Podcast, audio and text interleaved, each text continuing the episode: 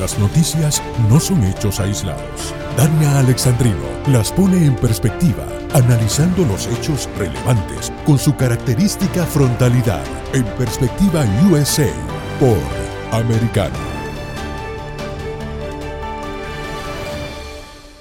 Soy Dani Alexandrino, estás escuchando Perspectiva USA.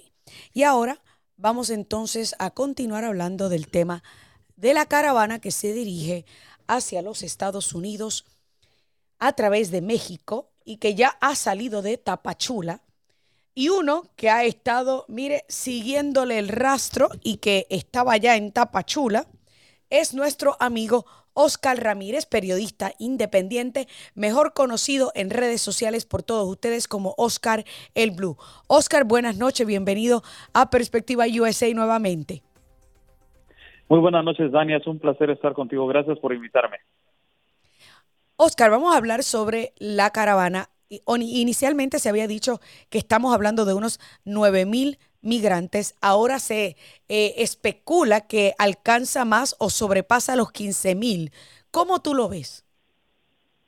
Fíjate que el día de hoy se rompe ese el número histórico eh, saliendo de la puerta sur de Tapachula eh, empezamos con un número de siete mil eh, durante la semana y se llega el día que sale la caravana y se exacerba a un número de doce mil quinientos. Y en una entrevista personal que tuvimos con el líder de la caravana y organizador, y defensor de los derechos humanos Luis García Villagrán nos dice que el número ha sobrepasado ya y lleva a los quince mil cuatrocientos en los cuales de esos eh, de ese número más de tres mil niños se encuentran dentro de esta caravana la mayoría de esta caravana está conformada por eh, jóvenes de la edad eh, entre los 18 a los 27 años, jóvenes de la edad militar y también hay jóvenes en sus en sus 30, en la parte de 30 35 años, eh, 85% gente de Venezuela, el otro 15% se puede decir que viene del Triángulo de Centroamérica,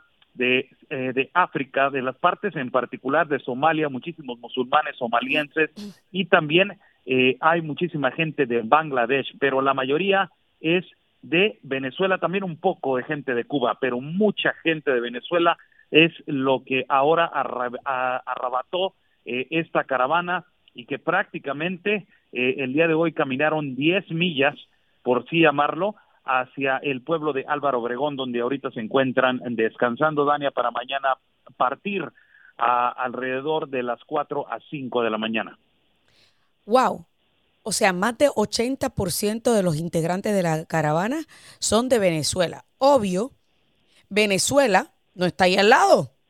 O sea, ¿tú has podido hablar con alguno de estos migrantes? ¿Te han dicho cuánto tiempo llevan en el área de México? ¿Cómo llegaron a México? Eh, si vinieron directamente de Venezuela o ya son venezolanos que habían salido anteriormente de Venezuela, se encontraban en alguno de los otros países latinoamericanos y han, y han entonces comenzado a dirigirse hacia México. O sea, ¿cómo, cómo pinta ese panorama? Es un éxodo, Dania, es un éxodo que ha salido de Venezuela por, eh, y hay que decirlo, como es la dictadura de Nicolás Maduro y cómo tiene el, el, Estado comunista a ese país. En los pasados tres a seis meses se ha visto un éxodo de Venezuela hacia las partes del Triángulo de Centroamérica y también vaya hacia la frontera del sur de México, en Tapachula, que se ha convertido el cuello de botella más grande a nivel mundial en términos de la migración eh, hemos platicado con muchísimos, muchísimos migrantes de Venezuela y la explicación no hay otra, ¿no? La, eh, la, situación económica en Venezuela, la mayoría de los venezolanos son migrantes económicos, hay casos legítimos de asilo y refugio que deben de pues ser escuchados en el gobierno de los Estados Unidos, pero eh, esos casos son de persecución, eh, que son de persecución uh, por eh, estar involucrados con eh, algunos exagentes policíacos que dejaron eh, ya la, corporación, otros también exmilitares que se encuentran aquí eh, de la Guardia Nacional de Maduro, que no quieren estar ya en la Guardia Nacional de Maduro y están escapando de esa persecución, pero muchísimos migrantes económicos, Dania, que el migrante económico generalmente no califica para el asilo y el refugio en referente a la ley de los Estados Unidos, han ya caminado por más de, algunos de ellos por más de seis a siete países, muchos migrantes han caminado por más de 10 que bajan a Chile, suben de Chile a Bolivia y de ahí hacia el centro del continente para poder llegar hacia México. Y te pregunto, o sea, y yo puedo entender eh, que, que, y es lo que yo siempre he dicho, o sea, que la gran mayoría de los migrantes que llegan a nuestra frontera sur son migrantes eh, económicos, o sea, que en realidad no tienen un verdadera, una verdadera petición de asilo. Pero te pregunto, ¿alguno de ellos te ha dicho a ti? Del por qué lo hacen precisamente en este momento y no lo, has, no lo hicieron hace dos años o no lo hicieron, eh, o sea, ellos señalan a alguien o, responsabilizan a alguien del por qué lo están haciendo en este preciso instante? Sí, claro, es por la política de Joseph Biden. Eh, esto es la incentivización de la actual administración de los Estados Unidos, eh, que prácticamente ha abierto esta política de fronteras abiertas y que ha afectado eh, directamente a las fronteras de México y así nos vamos con la frontera de Nicaragua, Honduras, y Guatemala y, además no nos vamos para todo el triángulo y el sur de Sudamérica.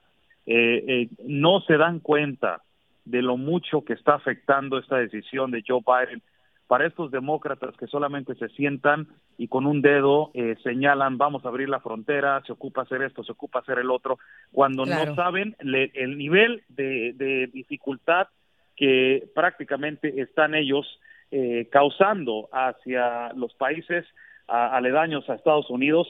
Eh, por ejemplo, Dania, lo que está sucediendo en la selva del Darién, donde miles de migrantes han perdido la vida, mujeres han sido violadas, niños este, han sido raptados, secuestrados y, pues prácticamente todo esto es incentivizado y el único que ha sido el que se aprovecha de esta situación es el crimen organizado y el cártel, en específicamente en México. Claro. ¿Y quién organizó esta caravana? Porque eh, tengo entendido que no son los mismos que organizaron otras caravanas previas, ¿o sí? Eh, sí, eh, fíjate que uno de ellos sí. Luis García Villagrán ha sido un defensor de los derechos humanos y es el director del Centro de Dignificación Humana. Mm. Ha sido uno de los que ha estado muy activo en tratar de eh, pues prácticamente ejercer el derecho de defender eh, los derechos humanos y también estar en, en, constante diálogo con las autoridades mexicanas como el Instituto Nacional de Migración, en tratar de dialogar para que se les dé el salvoconducto o la visa humanitaria para que puedan caminar libremente en el país. Pero eh, el Instituto Nacional de Migración ha cometido un grave error, Dania. La semana pasada yo estuve aquí, yo me regresé el miércoles del sur del país a la ciudad de Tijuana y eh, cometieron el error de decirles que les iban a ayudar, que los iban a arreglar la situación y regresan el jueves y dicen, ¿sabes qué? No les vamos a dar nada. Eso provocó un enorme enojo sobre la población que estaba escondida migrante y de un día para otro ya ves una, una caravana histórica que va hacia los 15 mil ya. Increíble. Entonces tú crees, y yo te pregunto rapidito porque nos está quedando muy poco tiempo, eh, pero te pregunto, Oscar, ¿esto es lo peor que se que has podido experimentar tú, porque tú has estado cubriendo estas caravanas por mucho tiempo. ¿Es esto lo peor? ¿Hay alguna razón o motivación del por qué esto está tan malo en este momento? Pues es la única razón que se me da es que la actual administración de los Estados Unidos y en conjunto con el gobierno de México no han sido capaces, Dania, de poder eh, implementar eh, la ley, el orden, una migración regular, ordenada, pacífica y con un propósito. Las actual, las dos actuales administraciones en conjunto con el y, y perdóname la palabra que voy a utilizar, incompetente Alejandro Mayorkas, director de la Seguridad Nacional de los Estados Unidos, ha sido eh, la catástrofe de esta crisis, que es una crisis humanitaria y que la izquierda en los Estados Unidos se enfatiza en no verla de esa manera eh, no ven que esto es una crisis ya enorme, exacerbada, que va a sobrepasar sobre la seguridad de los Estados Unidos y también la, la palabra más clave en estos momentos, que van a ser los recursos, Dania, en los Estados Unidos. Increíble. Oscar, no, te, no pidas perdón por llamar a Alejandro Mallorcas incompetente. Yo le llamo Alejandrito porque el puesto le quedó grande y él es diminuto. Así que muchísimas gracias. Déjale saber a nuestros amigos cómo pueden ver todo lo que tú estás cubriendo en la frontera. Sí, me pueden seguir en la página de, eh, Facebook como Oscar el Blue, en la página de YouTube como Oscar el Blue, eh, también en Twitter y en, en, este, en diferentes plataformas como Oscar el Blue. Eh, Dania, este, ahí es donde me pueden seguir. Muchísimas gracias por la invitación y estoy a tus órdenes, Ani. Porque cada noticia no es un hecho aislado. Hay que entenderla en perspectiva. Escucha nuestra próxima edición de Perspectiva USA con Dania Alexandrino. De lunes a viernes, 6 p.m. en este, 5 centro, 3 pacífico. En vivo por Americano.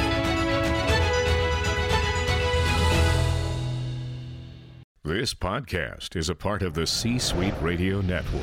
For more top business podcasts, visit c-suiteradio.com.